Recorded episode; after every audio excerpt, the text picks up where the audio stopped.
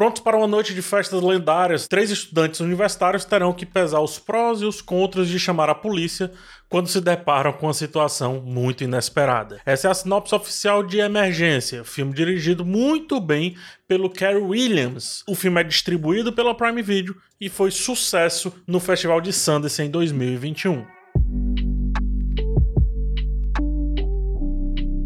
O senso de urgência é um dos fatores que rapidamente faz a gente se engajar com a trama e também com a confusão que os três personagens principais se meteram. Quanto mais os amigos vão se emaranhando nas próprias decisões, o tempo, que nesse caso não é tangível porque não tem uma contagem regressiva, parece começar a se esvair. A gente não sabe quanto é esse tempo, mas ele está se esvaindo, ele está indo pelas mãos daqueles que estão ali tentando mexer naquela situação. Essa urgência para resolver a questão em si e não complicar tudo mais do que já está complicado acaba sendo uma alegoria para os dois amigos que parecem estar também com a sua amizade contada, né, com o tempo da sua amizade para acabar, uma vez que um vai para a faculdade e aparentemente o outro não. Um dos primeiros diálogos entre Kunle e Shan, que são os nossos principais personagens aqui dessa trama, é justamente com Lê falando que três semanas se passam muito rápido e que por isso o Shan, que está negligenciando o seu trabalho na escola porque está de férias, né, ou pelo menos está ali numa, numa pausa, e por isso que ele diz que o Shan precisa logo resolver esse trabalho final. Por sua vez, o Chan tanto não se importa como o seu tempo atual foi calculado para outra coisa, que é fazer a grande noite de festas ali dos dois. O tempo aí também entra em uma percepção maior ainda, saindo um pouquinho do filme. Parece que o tempo é mais curto para aqueles que são amassados pela sociedade e os seus preconceitos. A margem de erro é menor, e isso faz com que os espaços pareçam também menores, mais curtos, mais apertados assim como era a pressa que eles tinham para resolver aquela situação na qual se meteram, para resolver o clima entre a amizade dos dois e também para Conlé resolver a sua experiência lá da escola. O filme brinca o tempo todo ao visitar constantemente drama e comédia, drama e comédia, todo tempo, fica para lá e fica para cá. Esse ping-pong carrega a verdadeira essência dessa decisão criativa do roteiro. A comédia vem aqui para que o drama pareça mais dramático ainda. A sensação de que estamos rindo de algo que não é para rir e sofrendo depois de ainda agora, estarmos rindo. Não se engane, é tudo a favor do drama e é tudo também a favor do peso crítico que o texto tem o objetivo de trabalhar constantemente, mesmo nas minúcias, na verdade, sobretudo nas minúcias. Estamos falando aqui de dois negros e um latino que teoricamente não fizeram certo de maneira óbvia, pois os medos estavam sobrepondo à razão. Medo de serem mal entendidos, medo de serem mal interpretados, inexperiência também, muito importante dizer, mas também medo de terem que explicar e por isso se enrolar, medo do que ainda não aconteceu, mas vem a carga do que sempre parece acontecer com seus irmãos e irmãs. Com Lê não tinha, aparentemente, certas dores que os negros geralmente carregam. Seguia o fluxo do caos, tentava consertar tudo e finalmente ele teve que enfrentar esse óbvio do julgamento social a partir de várias formas. O trauma vem também como um certo aprendizado daquele que, apesar de todos os pesares, apesar de toda a situação completamente adversa, fez como fala o filme do Spike Lee fez a coisa certa sem se importar com as possíveis consequências.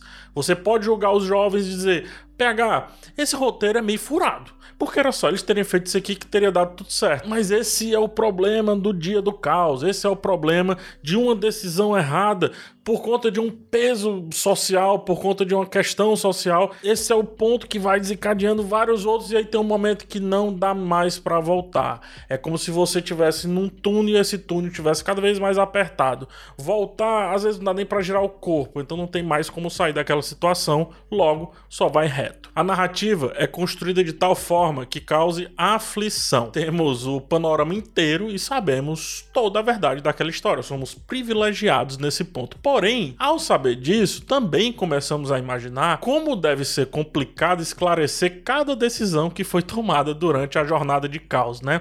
Decisões certas e decisões erradas, importante dizer.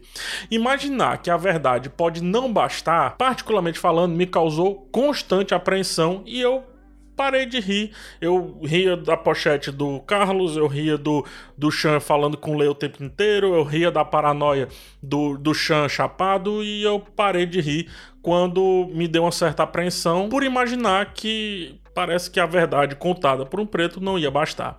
E inteligentemente, o filme diz que não é sobre perfeitamente isso, quebrando vez ou outra nossa expectativa mais superficial. O filme diz que é sobre como nós não podemos deixar os nossos de lado, mesmo que esse nosso esteja pegando um caminho que aparentemente não é o melhor ou o mais inteligente, adequado para aquele momento. O texto debate o tema de que temos que escutar os irmãos e as irmãs, estar atentos para nos deixar ser guiados e também para guiá-los e jamais, jamais deixá-los ou deixá-las a sós, à mercê de qualquer entendimento que possam ter daquilo que foi feito ou deixou de ser feito. Em resumo, se cai um, cai todos. Se sobe um, sobe todos. Chan fala, né? E, é, cara, isso não é com a gente. Ele fala várias vezes isso. Cara, isso não é do nosso bico. Cara, não mexe nisso. Isso não tem nada a ver com a gente. Com Lê, enxerga de maneira diferente. O que nos faz pensar que, independente de estar certo ou errado, um não pode deixar o outro na sua jornada. Tem que ir junto. E aí vai corrigindo durante os acontecimentos. Percebe aqui esse, esse tema que é muito bem trabalhado? Não é à toa. Mais à frente, o Chan chega à conclusão que não importa para onde o Kun levar, ele pode dar um jeito e aí pode estar de volta com o um amigo. A ideia de sucesso, quando se é uma minoria, é muito torpe. O filme fala sobre isso. O simples sucesso de fazer algo acontecer, como ser o primeiro a ir para uma faculdade XYZ, ou o primeiro a ter uma determinada profissão, como conta lá a parede dos primeiros na escola dos protagonistas, né? É, nunca parece ser o bastante. Esse sucesso não parece ser o bastante. Por mais que Kunle tomasse as decisões corretas em meio a todo o caos que foi formado, ainda assim não parecia ser o suficiente para termos uma sensação de sucesso pleno. Pois, para o preto, naquela realidade também para o latino, sucesso é algo que está além do normal, além do simples, além do óbvio, além do clássico.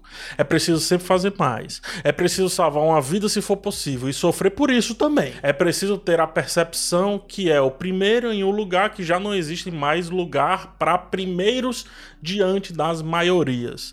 É preciso quebrar a banca e fechar o bar. Não adianta só umas taças. Por isso, para Shan, era tão importante que a noite fosse épica. Para o Kunle, era tão importante que a sua pesquisa fosse épica. Não bastava fazer, tinha que ir além disso.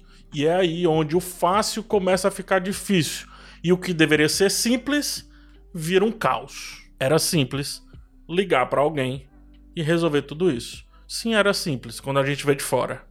Quando a gente já passou, quando a gente já quebrou a arrebentação. Mas quando a gente está dentro do mar turvo, não é simples. Não é. Quando menos esperamos, o drama e a certeza que Kunle nunca mais vai ser o mesmo domina aquela história. Afinal, a alegria de comemorar uma faculdade pode ser tranquilamente destruída ao ouvir o que deveria ser uma banal sirene de carro de polícia. Emergência nem sempre é o que parece ser, e isso serve para, quando abordar um assunto mais sério, parecer mais sério ainda. Percebe isso? Você baixa a barra para que tudo pareça mais complexo. No final, é só sobre amizade. Mas em geral, é sobre a desgraça do medo de ser pré-julgado o tempo inteiro. No fim, o único deitado no chão é o preto. E no fim também, o filme volta para o começo e pergunta: realmente tinha outro jeito mais simples, mais tranquilo de ter feito aquilo tudo? Sim, tinha. A questão é: quem está disposto a pagar para ver? Se você tiver, é porque tá tudo bem com a sua vida. E que bom.